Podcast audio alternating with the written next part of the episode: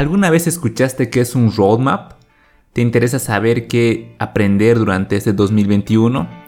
Mi nombre es Johnny Ventiades y esto es Declarando Variables. Bienvenidos nuevamente a Declarando Variables. Estamos de vuelta con lo que es este podcast, este 2021. Y esta vez vamos a hablar acerca de los roadmap. Este episodio está destinado a enfocarse más que todo en lo que es tecnologías móvil, en desarrollar aplicaciones móviles. Y el próximo episodio nos enfocaremos en lo que es web, ¿no? desarrollo web. Al iniciar cada año, y no es diferente desde 2021, siempre se nos presentan diferentes artículos o diferentes fuentes donde nos muestran qué lenguaje de programación aprender o qué tecnologías nos conviene aprender durante el año, ya sea porque el mercado va hacia esa dirección o porque es una tecnología bastante novedosa que se ve bastante prometedora. Primero que nada definamos qué es un roadmap. Un roadmap es un trayecto, una ruta que se sigue para llegar a un objetivo. El roadmap, por lo general en tema de desarrollo de software, se define como todos los pasos que se van a seguir para poder llegar a concluir el software, ¿no? Desde lo que es la planificación, el desarrollo, testing, etc. Pero cuando hablamos en el sentido del roadmap, cuando iniciamos el año, nos referimos a algo que vamos a hacer durante el año, tecnologías que nos conviene aprender y eh, cómo podemos enfocar nuestro tiempo y nuestros esfuerzos. Así que este episodio está orientado a eso, a servir como una ruta, un trayecto para los que quieran incursionar en el desarrollo móvil o los que ya estén en el desarrollo móvil, qué cosas aprender durante este año. Ojo, aclaro, esta es una recopilación en base a varios artículos que los voy a dejar en la descripción del video. Y recordarles que esto es una guía, no es algo que se tenga que seguir al pie de la letra. Todas las tecnologías que vamos a hablar en el, durante esta guía eh, son sugerentes, no es necesario aprenderlas todas, simplemente esto es un pantallazo para todos aquellos que quieran ver hacia dónde está yendo la evolución de lo que es el desarrollo móvil. Así que vamos, vamos a ir enumerando esto, eh, no hay ningún orden de prioridad, simplemente están ordenadas, eh, vamos a enumerarlas numéricamente para poder eh, facilitar su explicación. Entonces, lo primero que debemos aprender o lo que se recomienda aprender durante este 2021 son tecnologías híbridas. Es decir, aprender un lenguaje o una tecnología que nos permita desarrollar aplicaciones de manera híbrida, ya sea para Android o iOS o web en todo caso, con un, un solo código, ¿no? Esto también sirve para los desarrolladores web que quieran saltar al mundo del desarrollo móvil y eh, no se van cómo, entonces pueden aprender una de estas tecnologías y les va a facilitar el acceso, ¿no? Y si eres un desarrollador móvil ya experimentado, igual se te recomienda que aprendas una de estas tecnologías por el hecho de que muchas empresas están enfocando sus esfuerzos en crear un solo, un solo código para poder eh, em, abaratar costos, ¿no? reducir los tiempos de ejecución y demás. Así que uno tiene que estar preparado para todo y se te recomienda reconocer una tecnología híbrida, un lenguaje de programación híbrido. Esto no quiere decir que los lenguajes de programación nativos no sean buenos, por el contrario, es importante aprenderlos y vamos a verlo más adelante. Sin embargo, es eh, igual de importante conocer las tecnologías híbridas. Ahora, ¿qué tecnologías híbridas podemos encontrar? Encontramos opciones como Flutter, que viene de la parte de Google, es un SDK de programación que tiene como lenguaje el lenguaje de programación Dart y está resonando bastante ahora y desde hace varios años. Otra opción es Ionic, que es un framework que te permite programar a partir de una web. Tú desarrollas en lo que es web utilizando frameworks como Angular, React o Vue y gracias a Ionic lo puedes llevar a lo que es una aplicación. Luego igual puedes encontrar Native Script que tiene casi el mismo funcionamiento y si vienes del lado de Microsoft puedes eh, trabajar con Xamarin que es otro framework que nos permite desarrollar para diferentes plataformas. Estas son algunas de las tecnologías que existen, existen muchas otras más. Si estás confundido y no sabes por cuál ir, yo te aconsejo que comiences con Flutter, que es eh, la que viene de parte de Google y Google ofrece varios cursos para poder capacitar a los desarrolladores en esta tecnología. Volviendo por el roadmap, vamos por el punto número 2 que sería conocer una arquitectura de aplicaciones. Dentro de esto va englobado todo lo que son patrones de diseño, patrones de presentación, como ser eh, MVVM, MVE, MVP, eh, conocer arquitecturas como tal, como Clean Architecture, Es muy importante desde 2021 poder conocer eh, estos conceptos por el hecho de que las empresas ya buscan gente o desarrolladores que estén capacitados y entiendan esto para poder ofrecer una buena calidad de software. Si tú actualmente desarrollas aplicaciones y solo conoces el MVC, modelo vista controlador, déjame decirte que es tiempo de actualizarte, que ya han salido muchos otros patrones, muchas otras formas de desarrollar. Existen muy, muchas muy buenas prácticas que se deben implementar y es importante actualizarnos ahora. Punto número 3 es conocer Kotlin.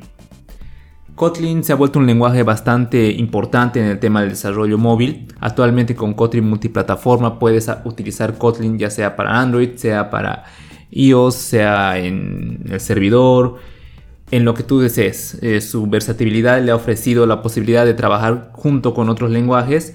Y si tú aprendes Kotlin ahora, no solamente vas a aprender Kotlin para lo que es Android, que es con lo que comenzó, sino también puedes utilizarlo en el, lado del servidor, puedes utilizarlo eh, de forma nativa en el lado de iOS. Así que conocer Kotlin es bastante importante. Punto número 4. Aprender Swift. Al igual que Kotlin, Swift es un lenguaje de programación bastante importante, en especial porque en el mundo de Apple, si tú aprendes a programar con Swift, puedes desarrollar aplicaciones para todo el ecosistema de Apple. Así que aprender Swift es también muy importante este año. Punto número 6 es aprender UX. Anteriormente ya había hablado de esto, que UX es muy importante en el mundo de desarrollo. Si nos ponemos a pensar, ahora cualquier persona puede desarrollar, hay un montón de cursos en los cuales tú puedes entrar y ponerte a desarrollar aplicaciones.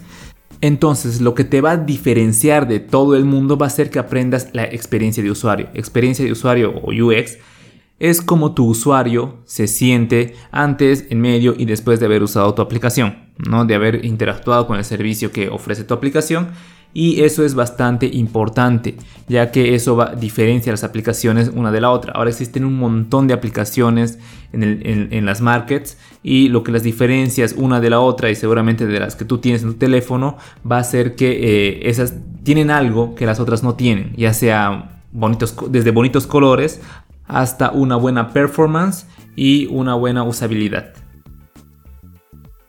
Punto número 7 y algo muy importante que todos nos olvidamos al momento de desarrollar aplicaciones es conocer las plataformas. Hay que conocer desde Android 10, Android 11, iOS 14 en adelante, conocer qué ventajas, qué desventajas, qué cambios trae la plataforma. Esto es muy importante por el hecho de que toda, toda versión trae novedades. Muchas veces desarrollamos una aplicación para lo que va a ser eh, todas, las, todas las versiones de Android en general, todas las versiones de iOS en general, que está bien, está bien hacerlo, pero cada versión nueva trae novedades. Novedades que tal vez podríamos explotar para mejorar lo que decíamos en el punto anterior, mejorar la experiencia del usuario. Así que es muy conveniente explotar todo lo que el sistema operativo nos da para mejorar lo que es nuestras aplicaciones. De igual manera, conocer las restricciones o limitaciones que están eh, apareciendo cada vez en los, en los sistemas operativos. Cada versión viene con algunas restricciones más o algunas políticas extra que se deben cumplir. Y si uno no tiene cuidado de esto, en un futuro puede que tenga problemas como que baneen su aplicación o tenga problemas de seguridad. De aquí en adelante nos vamos a enfocar en lo que es el desarrollo de Android específicamente. Así que vamos a eso. Punto número 8. Aprender MAT de Android, que es el Modern Android Development.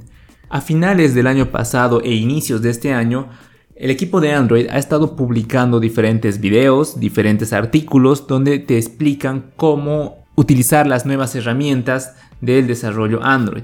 Es muy importante conocer esto o darse una vuelta por el canal de YouTube de Android o la plataforma, igual voy a dejar el link en la descripción para que podamos ver cuáles son las novedades eh, en librerías, en tecnologías que el equipo de Android está ofreciendo a los eh, desarrolladores para que puedan desarrollar aplicaciones de manera más rápida. Punto número 9, Instant Apps. Esto es algo que la, Google Play ha estado ofreciendo durante bastante tiempo, que está ganando bastante eh, popularidad dentro de los usuarios, que básicamente es la posibilidad de usar tu aplicación sin necesidad de instalarla. Es decir, tú puedes probar la aplicación, desarrollar ciertas acciones, por ejemplo un juego, puede ser eh, alguna aplicación, algún tool que tengas para, para, el teléfono, el usuario la prueba y si le agrada entonces recién la instala, ¿no? Punto número 10, la integración con un asistente. Ahora más que nunca se está realizando la integración con lo que son diferentes asistentes, ya sea Google Assistant, Siri u otros, Es importante aprender cómo integrarlos. Las aplicaciones no pueden quedarse aisladas de lo que es el resto del mundo, así que muchas aplicaciones ahora se integran de manera sencilla para decirle, ok Google, haz esta acción en esta aplicación. Entonces, si tú ofreces esta posibilidad a tus usuarios, vas a ganar puntos con ellos. Punto número 11, Android Jetpack. Android Jetpack es un conjunto de librerías que fueron liberadas ya hace bastante tiempo. El objetivo de esto era eh, poder unir diferentes librerías que existían en el mundo de desarrollo para poder desarrollar aplicaciones más rápido. Es importante aprender esto por el hecho de que ahora mm, ya no vas a reinventar la rueda, tienes que aprender a programar más rápido y estas librerías te ofrecen muchas cosas, desde el guardado en base de datos hasta lo que es machine learning. Punto número 12 es aprender Firebase. Firebase es algo que ya tiene bastante recorrido, sin embargo, este año igual es importante aprenderlo. Tiene, ofrece bastantes servicios desde lo que es base de datos, notificaciones, machine learning, etcétera, que pueden ayudar a impulsar una aplicación para que vaya al siguiente nivel. Pero no aprenderlo de manera básica, sino conocer los nuevos features que están saliendo. Muchos features este año han salido de la fase beta a producción, así que es bueno conocerlos y ver qué podemos hacer con Firebase.